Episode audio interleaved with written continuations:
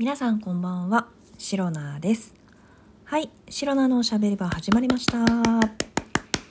今日もセルフ拍手から始めてまいります。えー2024年2月10日第327回目の配信でございます。はい、えー今日はですね、土曜日、3連休の、えー初日でございます。私、シロナはですね、えー昨日も話した通り、昨日ですね、あの遅い時間の配信になってしまい、えー大変申し訳なかったんですけれども、昨日はね、あの、たまたま出会ったお友達と、あの、とっても楽しい花金を過ごさせていただきまして、えーそれゆえに、今日は何も一日予定がないということで、もうね、ゆっくりと目覚めて参りました。はい。でね、だけどね、意外とね、あの部屋の掃除とか、えートイレ掃除だったりとか、あとね、洗濯もしました。今日結構お天気良かったので。ということで、その、あんまりね、こう家に、家に家から離れるというか出かけるとかそういうね予定はなかったんですけれどもその代わりこう家でやるべきことはね結構やりましたお掃除とかねそれがほぼほぼ、まあ、いつもよりちゃんとできたかなと いう感じでそれなりにこう家で過ごすにあたって充実した時間を一応過ごせたんじゃないかなと。で、まあ、昼寝とかねしたんですよ今日。久しぶりに。それもあったけどでもね朝結構早めに起きたんですよ。7時半とかそれぐらいのお休みの日にしては結構早い時間帯に起きたのでそれもあってね午前中にもうほぼほぼ、えーま、いわゆる家事というものはね終えることができてこう残った残ったというか余ったというか、まあ、余裕ができた時間でああれやろうかなこれやろうかなみたいなことを考えたりとかですね。あとは午後になってから、まあ、買い物に行ったりとかっていうことを本当にあのただただ主婦のような 本当にそういう一日を過ごしておりました。はい。でですね、今日は、まあね、昨日ね、その友達と話したこと、もうね、めちゃくちゃね、盛り上がって、いろんなこと話したんですけれども、まあ、たまたまね、私が最近転職考えているっていうこともあったので、その友達にね、ああだこうだっていうね、なんかこう仕事でなんで転職したいと思ったかとかね、なんかその、前々からなんか愚痴とかは聞いてもらってたんですけど、まあ、転職するにあたって何がきっかけだったかみたいな話になってこう愚痴がてら実はこうこうこういうことあってさみたいな話をね言ってたわけなんですよ。で友達もね「うんうんああ大変だったね」って「それは転職考えてもいいよ」ってすごい聞いてくれてすごい優しい子なんですけれども。でね、まあまあまあ、詳細は別にね、ここで話す気は全然、全くないんですけれども、まあ、いわゆる、えっ、と、まあ私のね、職場に、なんだろう、今回の転職理由っていうのが、なんだろう、いろいろある。いろいろある理由はね。いろいろあるんだけれども、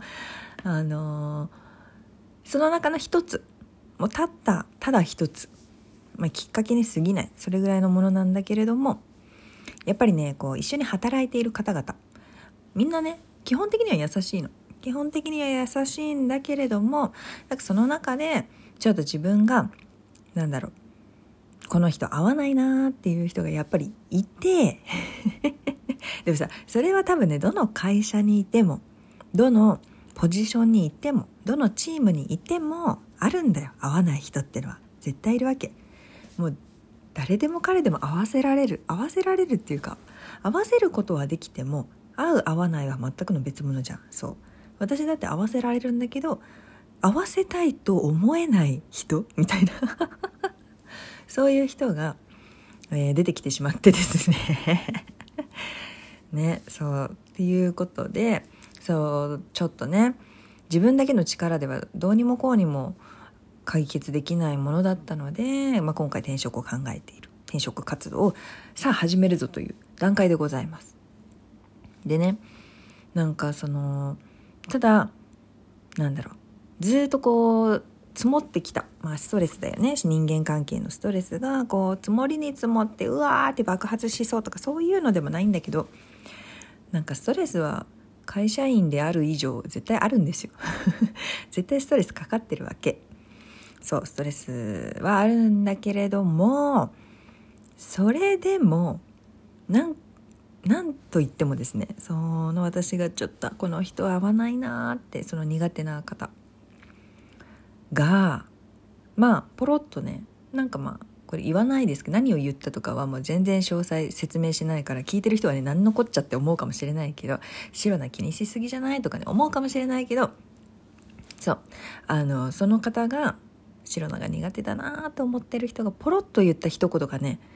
もうあまりにもなんだろう言うならば 人でなしというか人でなしまで言ったらあれか？いやでもね本当に心ない一言というかあ本人はね全く全く悪いことを言っている気ないです。そう。悪気ゼロ。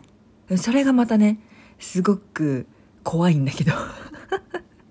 そうそういう本人の様子からねもう悪気ゼロっていうかえ普通じゃない？みたいな感じで言われたからちょっとね私もねすっごいびっくりしちゃったんですけれども、まあ、そういうの方がそういう様子で心ない一言はねポロッと言ったわけですよ。もうその時私びっくりしすぎて、まあ、絶句してしまったんですけれども、まあ、その一言を私すごく、まあ、その一言がねなんかまあ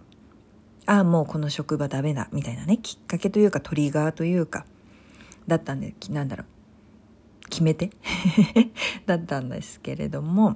それをねなんでこんなにずっと気にしてるんだろうって今までまあそんなこと言われたことなかったかもしれないけどでもさそれ以外その言葉以外でもやっぱりさいろんな会社いろんな職場でいろんなこと、まあ、厳しい先輩怖い先輩とかなんかやっぱり合わない人とかそういう人からいろんなね言葉を言われてきたけれどもなんでその人のこの言葉がこんなにも私にすごくなんだろうダメージを与えているんだろうってすごいねここ数日昨日ねお友達に話したのも含め気になってたんですよ。なんでこんなに私になんかなんかなんだろう影響ある言葉だったんだろうみたいなね。で多分その発言がすごく私の中でね、えー、許せない発言だったんですよね。でだからその許せる許せないって何なんだろうと思ってみんなは許せるのかもしれないけど私は許せなかった。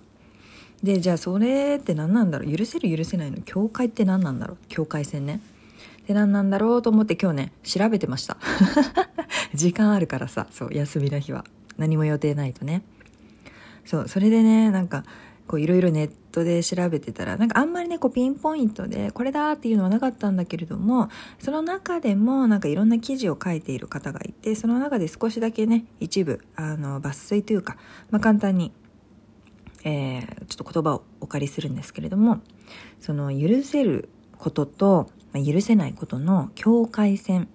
とはみたいな感じでね記事を書かれていてでその記事全体で言ったら私が100%共感できるかって言ったらそういうわけではないんだけれどもこの中のここら辺ちょっと気持ちわかるなっていうところがあったので少しねあの共有したいと思います。で、まあ、自分の中でこう許せることと許せないことの境界線っていうのが多分ね皆さんもお持ちでいらっしゃるんですよボーダーラインみたいな。でそこがまあ、許せること許せないことの境界線は一体何なのかっていうところでそれは、まあ、自分が気になるものなのか気にならないものなのかに当たるみたいなことがねこの記事の中で書かれておりまして、まあ、要するに自分が許せないものっていうのは自分が普段から気にしていることとか大切にしていることだったりするわけでで気にならないことっていうのは、まあ、興味がないとかねそんなになんかこだわりがないとかそういうものだと思うんですよ。それはね皆さんきっとわかると思うんです。で気になるこれねちょっと記事の文ですけれども気になるということはいい加減に流してはおけない大切な何かがあるはずです。そこにはもう痛ましいほどの純粋な願いがあることもありそれが他人の中で他人によってこう踏みにじられたりないがしろにされてしまったことによって許せない